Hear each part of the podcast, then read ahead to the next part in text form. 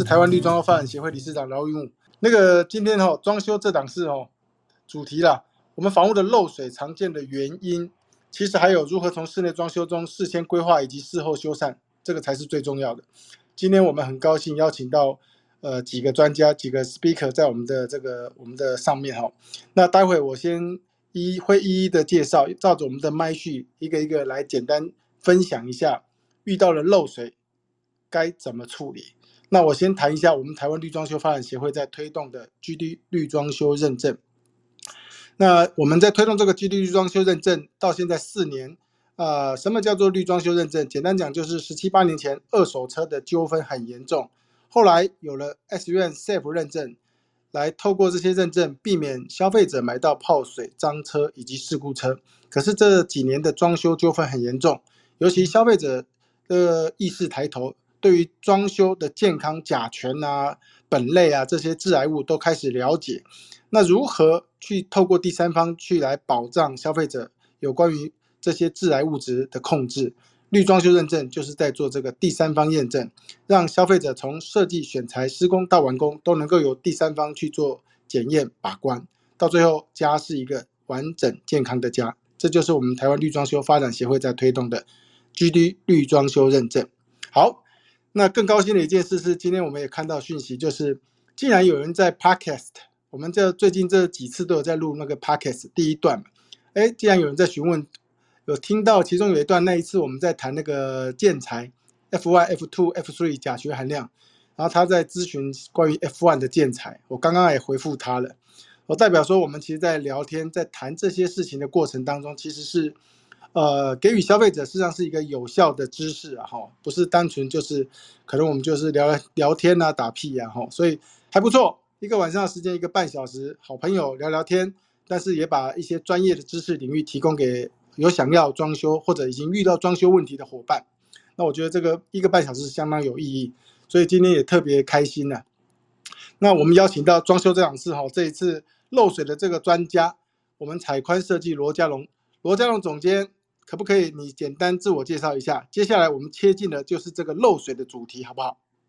啊，大家好哦，我是采宽设计罗家龙，然后我在这个行业也待了待了二十几年哈。那在目前可能线上的总监，我算是比较年年你比较年长一点的。那年长也不代表说经验特别丰富哦，应该大家互相学习哈。然后呃，针对今天的这个主题哈，房屋漏水常见的原因，那该如何从装修中事先规划及事后修缮？那我首先要讲的就是说，既然谈到漏水，我们就必须要先知道漏水有几项因素。第一个就是我们，我我的目的就是希望说，呃，下面听众哈可以理解，因为大部分人对建筑的结构并不是非常了解，所以也很难判断说这次水到底是是结构上的漏水，还是管线上的漏水，啊，或者是其他原因的漏水。所以我还是分几个层次来说，第一个就是从呃造成漏水的几项因素，第一个。但我们刚才一开头有在提屋龄，就是新城屋或者是中古屋这样子的屋龄。那屋龄不同的屋龄，它造成漏水的因素会不尽相同。比如说刚才讲到新城屋，新城屋如果说你买的是一年或两年的房子，甚至三年的房子，如果它有漏水，大部分可能我看到的大部分，大部分都是，所以结构性的话，都是在窗角边会比较多。那有可能他们在安装窗户的时候，它那个的的填缝没有很很很做的很好，那这个都会责成于建设建设公司，请建设公司来处理。啊，所以大部分我们遇到的呃漏水最多就是中古屋。是。那我们知道中古屋就台北市，台北市四十年以上中古屋非常的多，三四十年啊非常的多。那大部分的人如果今天想要节省一些购物预算，然后又想要住在比较大的空间，他会买三四十年或二十年以上的中古屋。那我们都知道，三四十年以上的中古屋，很多买的时候，他都之前都已经把阳台都外推掉了，变成室内的一部分。啊，事实上这个就是不同的屋龄，然后造成它现有的状况会。跟比如说跟十年的、二十年会不太一样。为什么这样讲？就是二十年以内的啊那种大楼，大部分很少会把阳台外推，因为那时候的法规已经规定建筑物的外观不能变更，所以二十年内很少你会看到阳台被外推掉的。那大部分是二十年以上才有一堆阳台外推的问题或顶楼增建的问题。哦，那这个是属于屋龄。那再来就是说，不同年代盖的房子，那房子结构会不一样。比如说我们刚才讲四十年以上的，很多都是加强砖造，就是我们所谓的 RC 建筑，所以它的外观、外侧墙壁很多都是异壁砖墙。那如果说是比较近年十年、二十年的，呃，大部分很多都是 SRC，也就是说，呃，主墙壁结构都是 RC，呃，都是那个 RC，哦，或者说那个那室内墙才是砖墙，或者说有一些是呃结构是是钢骨，但是墙是砖墙，啊之类的，这都都都有这种不同的混搭，甚至是。目前最新的是 S C，就是整个钢骨结构。那外墙很多都是用帷幕，哦，那这我们要先了解建筑结构它的组成，然后我们才能够去抓所谓的抓漏，或去找出漏水的原因。嘉龙，你开始到的哈，那我问你啊，中古屋那种三十年中古屋，大家都喜欢阳台外推，阳台外推漏水几率是不是会更大？啊，对，这这个我就。后续会 事实上也会来我要讲，因为这牵到结构的问题。第一个结所谓的结构，第一个是外，比如我现在可以回问你说，比如外墙结构，那就是这种中古它的外墙很多不是，如果说不是呃不是 RC 的话，它很多因为外推的部主墙壁可能是 RC，但是阳台的部分它不见得是 RC。或者说他他们在当初在处理阳台的灌浆的那个水泥棒数啊，可能就比较不足，因为它没有结构性的安全的问题。嗯，然后或或者是说那个阳台的那个女儿墙，它是砖砌的，因为以前以以前有一些做一些造型，有没有一些有一些铁架做一些造型，然后就把那个铁架拿掉，那把那造型的部分就把它填补起来，用简易的方法填补起来。那事实上装那个经过两三手之后，大部分人都不知道那个。区阳台外推的区位外墙当初是怎是什么样的材料？你看到只是啊，上层有粉刷，可是往往那些填补的啦，或者是阳台的界界面、垂直界面的部分，都常常会有漏水的问题。这就是老屋会常常漏水，都会出现在这里。那其次就是，其次可能就是一些外墙的龟裂啊，或者顶楼的问题啊，这样子。但这些属于。建筑结构哦，我们要先聊聊就那它是建筑结构是什么，我们才能够去抓漏。是，然后这呃，然后还有一种的漏的的结构就是很多买买顶架的，那顶架的部分它有部分的顶架是铁皮屋，是，那事实上铁皮屋也会漏水。好，那我们就这是属于建呃房子结构的部分啊，就是我要讲的，我们先了解房子的屋龄，再去推测它是什么样的结构的的建筑。那我们才能真正找出啊，那为什么会有漏水？啊，那当然影响漏水的很大的一个天然因素就是台湾处于地震带。那我大家都知道，一一就是在一九九九年的九月二十一号，那九二一地震。那地震之前就是地震之后，很多因地震造成的那个中古屋，哈，它很多有细微的裂缝。是这些裂缝可能大家不不。它不会让这建筑呃被归类于黄那时候的黄黄色建筑，就是说需要补强的建筑。它那种裂缝就是，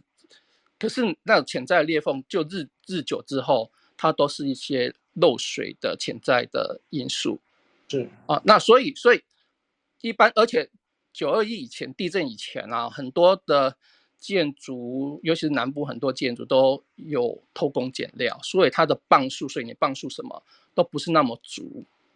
所以漏水的情况可能会更严重。好，那这属于这个就是跟屋龄有关，跟或者说我们处于地震带。然后九二一以前、九二一以后，那九二以后、九二一以后，很多建筑法规就改了，然后也要求一些施工结构的强固的的牢固性会更高哈，耐耐震力又更强。因为以前的房子它的耐震好像耐震系数只到五级，可是新的房子都有带到七六级，所以不同的耐震度，它的房子的结构的扎实度会不太一样。哎，那焦龙，你刚刚提到像以前 R C S R C 到现在 S C，哪一个是那个对于漏水来讲是问题是最小？应该是应应该是 S S C 或 S R C 这一种问题会比较小，因为它的结构会比较比较牢固，比较好。嗯，哦，那啊，当然，当然 R C 这种 R C 建筑一般顶多盖到十几楼哦，差不多在十四楼以下的房子会比较多。因为它的那个结构的问题，所以没办法盖太高的房子。是啊，那像像那 S C 这种超高层大楼，就是一般都用钢构嘛。可是这种钢构房子，它还是会漏水。就是我们要知道，比如钢构房子，它很多外墙有可能都是帷幕的。好，那我们那我们知道帷幕的，它跟主体之间是有一点，它是皮跟主结结构是有距有点距离的。那所以它会漏水，往往可能就是皮表面的可能一些玻璃啊，周边的框架的填缝啊，或者什么有一些破损，然后水就会溢进来。好，那所以我就说，我们要先了了解怎样的建筑它的结构性，好，那知道这些细节，我们才能够去抓漏。它有一个很重要，就是建筑物的那个方位跟坐向。哦，这个，嗯，我为什么要提这个？因为很多房子它它是边间，然后边间的侧墙它要面向受风面，然后你会发现说，如果它在又是属于呃砖构造的话，那你会发现就是台风天啊或者什么风一风那个大雨天风压一来，就会把水挤挤到砖砖里面来，那它的含水率就会特别高。我相信我遇过。哈，然后呢，你会发现很多中南部的房子哦，你会看到那红砖，一般老房子就是四十年老房子，它的贴砖面只有正面正立面，它的侧面跟后面是不贴不贴不贴瓷砖的，甚至连水泥粉刷都没有，所以你会看到是红砖裸直接裸露。嗯，但这种房子它它它遇到这种大雨啊，或者它的含水量就非常高。啊，那这个就见得到建筑外观，它的贴面是什么？它是粉刷面还是有贴砖？那可能会造成那防水的程度都不太一样。那第一个，这个是坐向了哈。那我我还另外提一点，就是说，它外墙如果是西晒面，即使有贴砖，因为我们知道西晒面热度很高，那贴砖以后，如果砖没有贴得很牢实，是西晒面的砖比较容易膨箍，比较里面容易有有有空气。那水就有可能被累积在这个砖跟墙的中间，那久而久之，如果墙壁有细微裂缝，它就会渗进来。那我们先可不可以先聊一下？因为我们谈那个外墙哦是很专业，我可以聊一下说，我们室内如果装修常见的漏水原因，除了外墙原本的结构啦、顶加盖啦，甚至地震造成的，我们在室内装修的时候有没有可能我们给人家把水管打破了，结果一段时间之后楼下的天花板就漏水？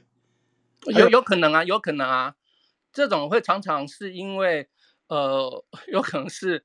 木工在施作的时候，有甚至是说早期在铺所谓的实木地板或海岛型地板的时候造成的。因为一一你会发现现在建筑的营造已经稍微改善一点，就是说它的给水室内给水都走天花板，而且是裸露的。那早期的给水管。都是走地板，而且是埋入型的。嗯，那如果说是走地板埋入型的，然后呃房子又转了二三手，然后管线也改了乱七八糟的时候，事实上如果说没有真正去整场改过那些给水管的话，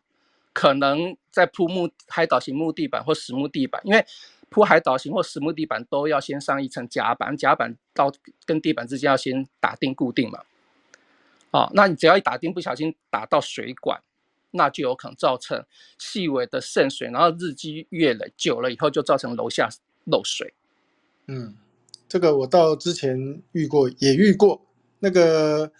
那个厂商打施工在一个人来路暗场，那个地板施工完毕，水管打到了那个钉枪，有没有那种那种小钉做地板的？结果打完之后，它那个水管刚好是，我不知道是热水管还是还是什么水管，因为它的水管有包表面有包覆那个橡胶，所以基本上钉子插在上面之后，好像好像出来的速度非常慢，透过那钉子出来速度，可能大概几分钟才有一一滴啊，一滴才出来，慢慢渗出来，然后一直到后来好像大概半年之后才慢慢发现呢。半年之后发现说，哎，结结果情况不对啊，怎么好像有的地方湿湿的，然后楼下也有点怪怪的。后来就是慢慢的一一块一块的那个地板挖起来，挖起来挖到最后，哦，发现原来床的底下，哇，那真的是麻烦。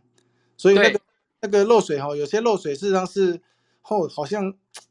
初期你感觉不到，潜移默化，那等到好几个月，甚至有的半年，因为它漏的太小，如果漏一一打下去马上喷出来，我觉得那个马上处理还好。我们最怕就是说，有时候设计师在工地哈，工班在施工的时候，不小心打到什么，可是看不出来，因为打的洞太小，那钉子钉在上面，然后那个那个水有没有慢慢的、慢慢的漏出来？哇，半年、一年，哇，遇到了就真的是大麻烦。我觉得这个反而更恐怖啊。对，所以有时候我们在装修的时候，我们只要有改到水管，我们都会做标记。就是哪边是走管线，然后在木工试做柜体的时候，或者说木地板工在试做木地板的时候，避就是尽量我们做记号的部分就尽量不能上钉，就避开来，包括甚至是电管也都一样。好，那刚才呃五哥提的案例哦，就是有时候那个给水管它的压力不是很大，或者说它不是主要的给水管，它只是溢水管，就是比如说冷气的排水管。那你打到冷气排水管，它平常没用冷气，它的它水量也不大嘛，哈，你用冷气，它水就是慢慢滴，慢慢滴。可是那个那个小洞钉孔的小洞，它就日积月累，它就会钉子锈死之后，它就会那个洞就会比较容易渗水。那可是冷气也不是二十小时开，也不是一整年都在开，所以你会发现那个水就是慢慢的、慢慢的、慢慢的，就是久了之后，那个水就会造成漏水的影响。你刚刚提到那种有画到的地方，他们木地板在施工，知道你画的那个线是水管，有是管线嘛，要避开那些电管水管。对，啊，你没有画到的地方，他如果盯到，结果发现是你没画到，怎么办？那那那就是现场监工的责任呐，就是我们 我们必须承担这种责任嘛。哦，对，那那还好，现在的地板大部分都改铺成那个超耐磨这种漂浮式地板，它就没有打钉的问题。是是哦，所以这个也是功法上慢慢的在改变，没错。对，那五哥刚才提那个管线的问题，就是说我 也是后面要讲的，漏水又分几种 状况。进入主题，遇到了，因为我知道哈，家里面只要你的预测改位置，我看漏水的几率非常高。那我觉得这个也是市场上漏水常遇到的大宗啊。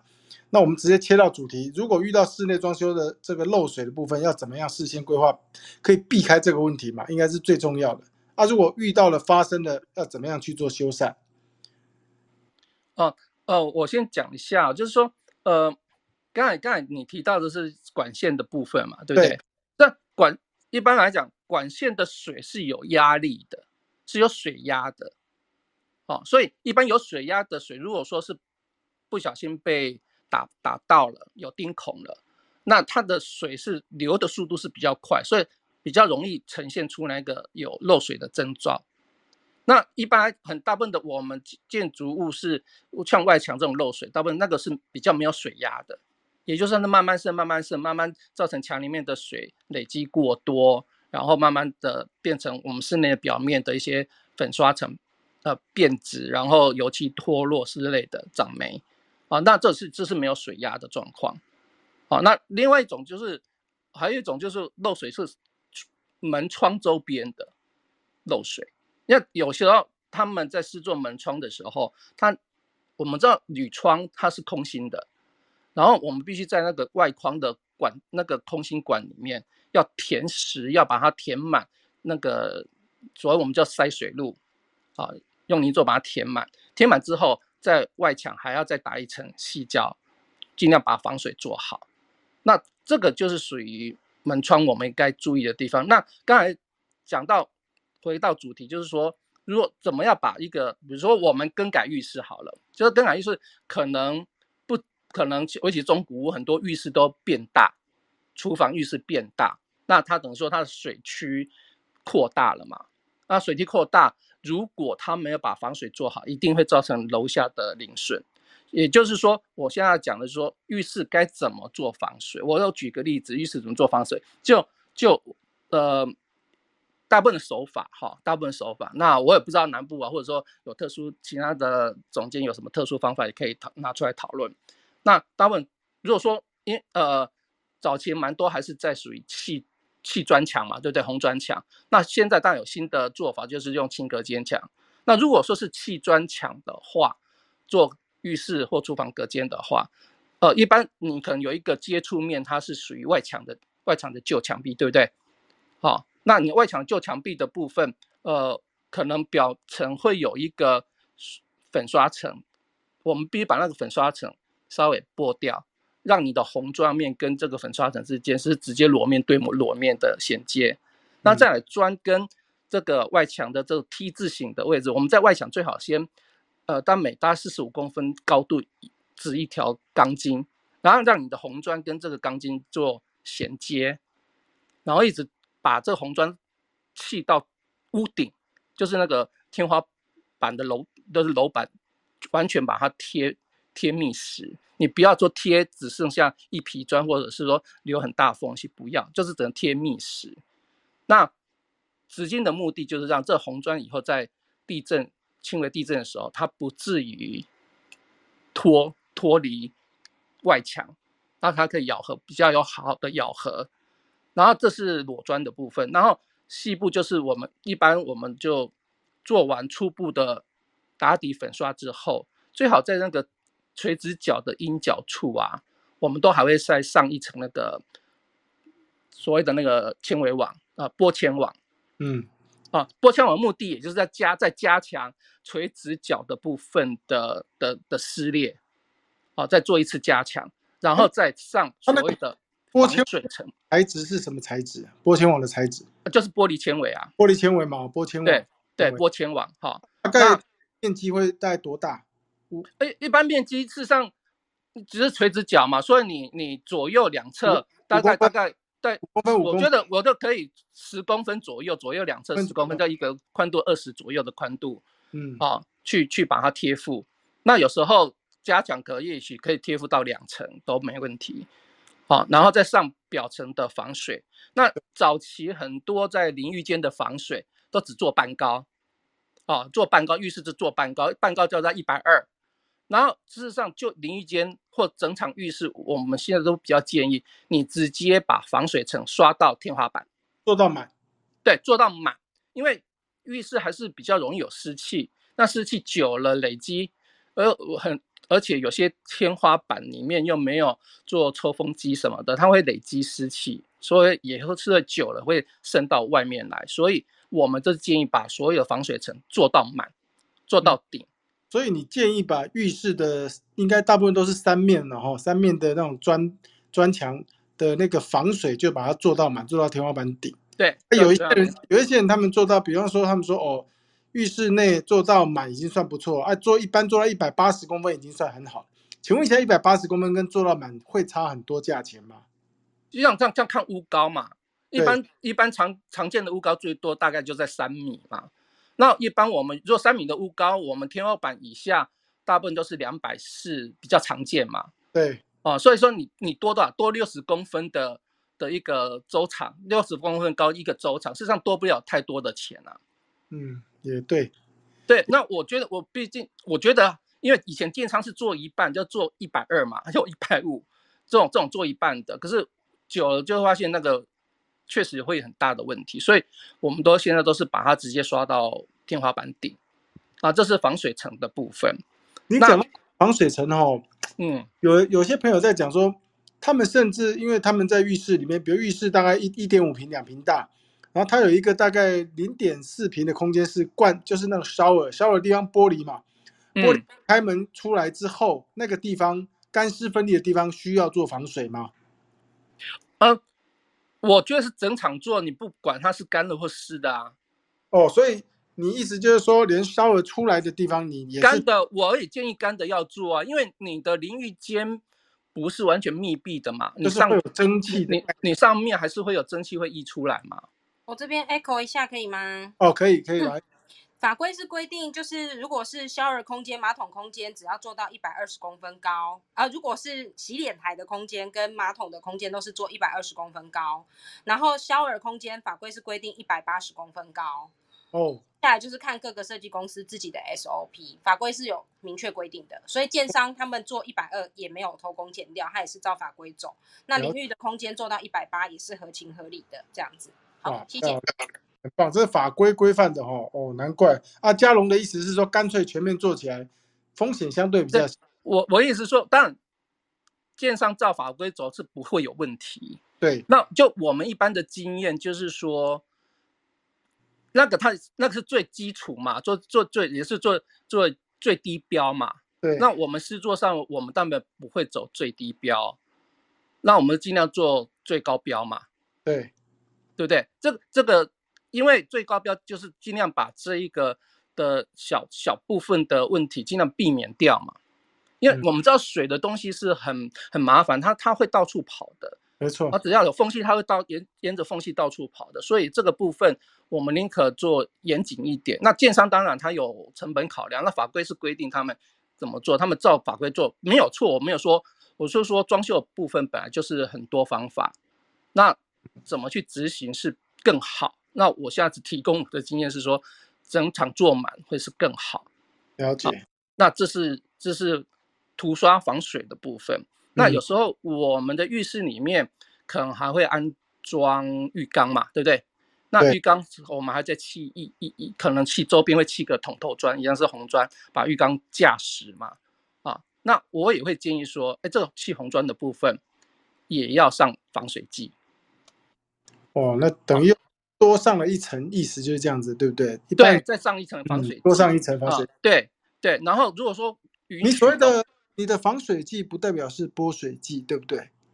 不是，就是整个就是墙壁，就是浴室的墙壁底部打的防水的那个涂料。哦，那这个红砖一样，照样是照那样同样的涂料。是，所以多一层呐，了解。对，多一层。然后如果允许的话，我是会建议是说浴缸下面。浴缸本身有一个排水嘛，对不对？排水孔嘛，那我就浴缸里面再多设一个排水孔，而且这排水孔最好跟最好跟这一只那个浴缸的排水分开来，是走不同的管路。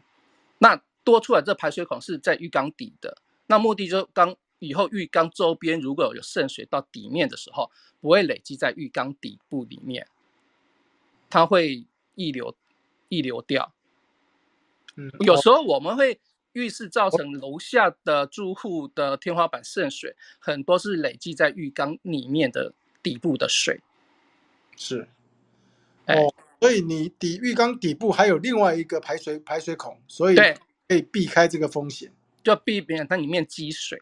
嗯，这个里面积水几率有可能，但是不是很大。但是要是发生了就很麻烦，它会积很久。对不对？因为因为因为我们在使用浴缸的时候，我们不知道周边有渗水累积到里面去嘛。对，我们不容易发觉。可是等楼下的住户上来反映的时候，我们去查原因的时候，那那就会比较麻烦嘛。那就是发那那个花大钱的时候。呃，对，那我一说，与其事后花大钱，那不事先花小钱把问题先避开了。我们我我有些手法只是为了这些。把知道的问题先避开来而已，是，先尽量避开来。对，那还另，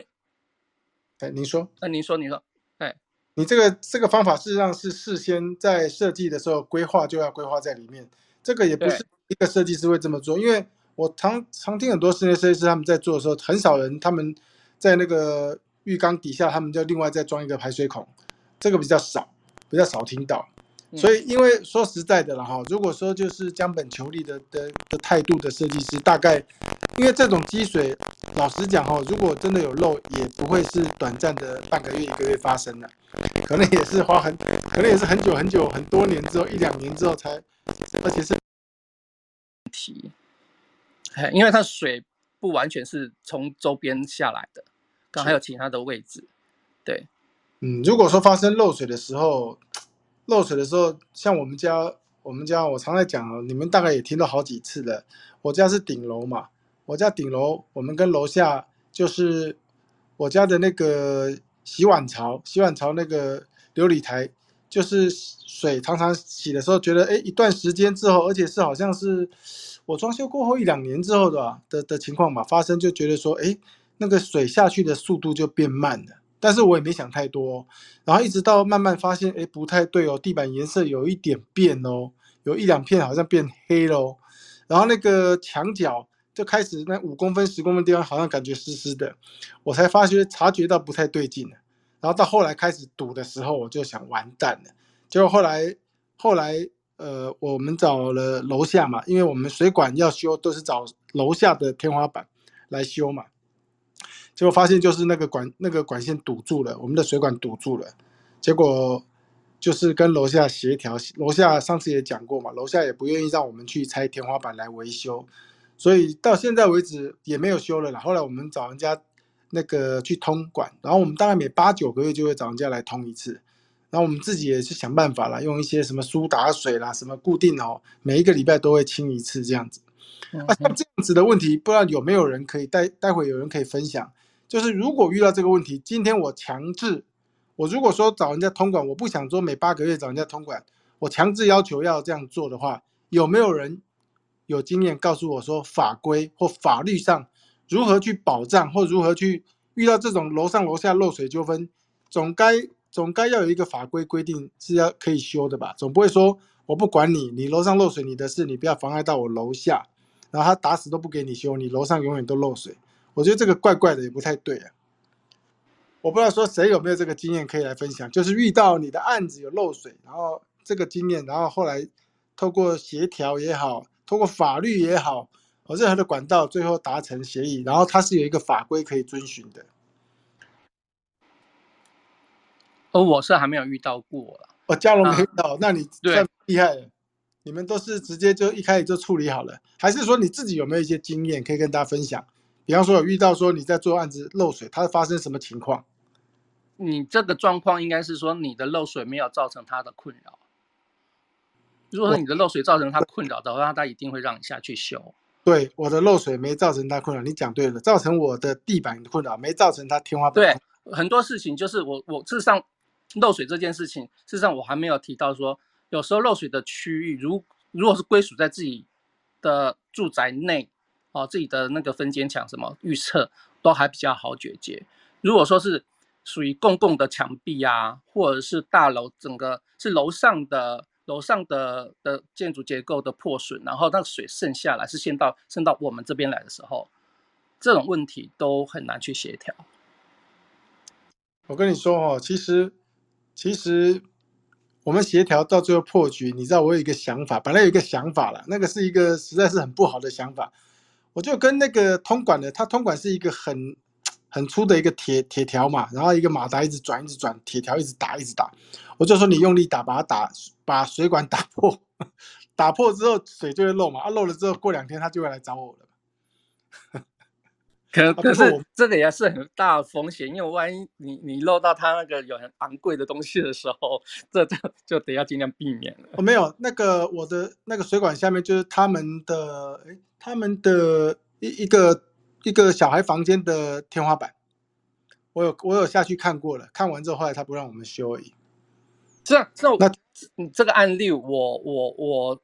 我有朋友他们有发生过啦。我我有告诉他说，我这个修缮全部都我负担哦，全我全部我负担，他不愿意而已。哦